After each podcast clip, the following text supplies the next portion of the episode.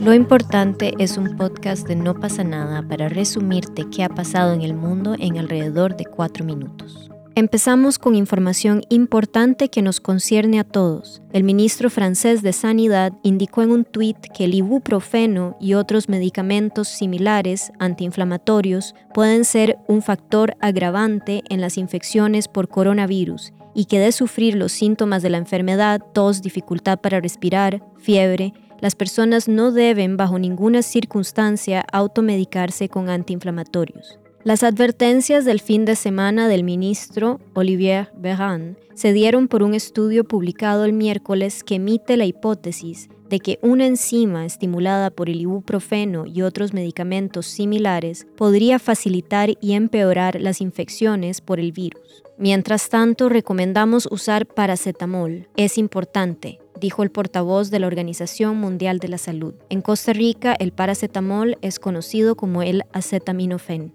y después un resumen del COVID-19 en América. Nueve países latinoamericanos se coordinaron este lunes para protegerse y contrarrestar los efectos del nuevo virus en una región en la que ya han muerto siete contagiados y en la que se han cerrado fronteras restringiendo cada vez más la movilidad de las personas. En América Latina se llevan registrados 819 casos contagiados de coronavirus. Chile y Colombia anunciaron el lunes el cierre de todas sus fronteras a partir del miércoles, mientras que Uruguay no permitirá la entrada de extranjeros desde Argentina.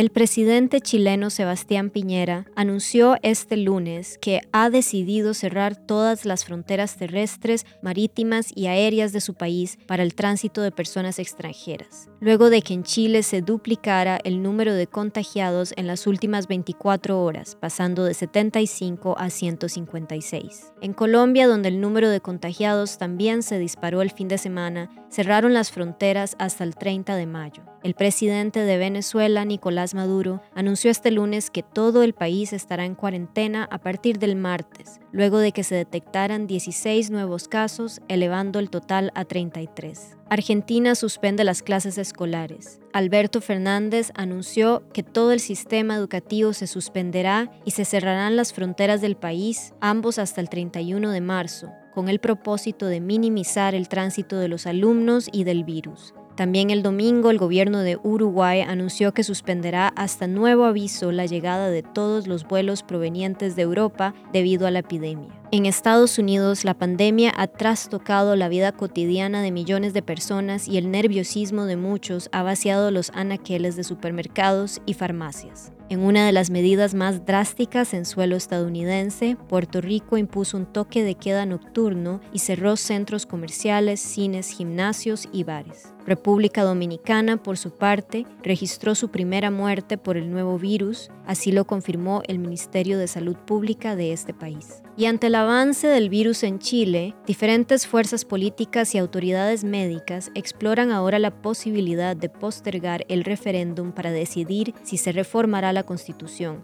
que estaba previsto para el 26 de abril y es considerado clave para frenar las protestas sociales. Muchas de las campañas que hasta el viernes promovían seguir en la calle manifestándose ahora han adoptado lemas como yo apruebo llegar sano al plebiscito y yo apruebo el autocuidado, quédate en la casa. Desde el comienzo de la epidemia se han contabilizado más de 180.090 casos de contagio en alrededor de 145 países o territorios. No obstante, es importante saber que estos casos confirmados reflejan solamente una parte de la realidad, ya que la mayoría de los países únicamente realizan las pruebas a los enfermos que requieren ser hospitalizados. Mantenete informado por medio de No pasa nada, quédate en la por favor. Yo soy Luisa, nos vemos mañana.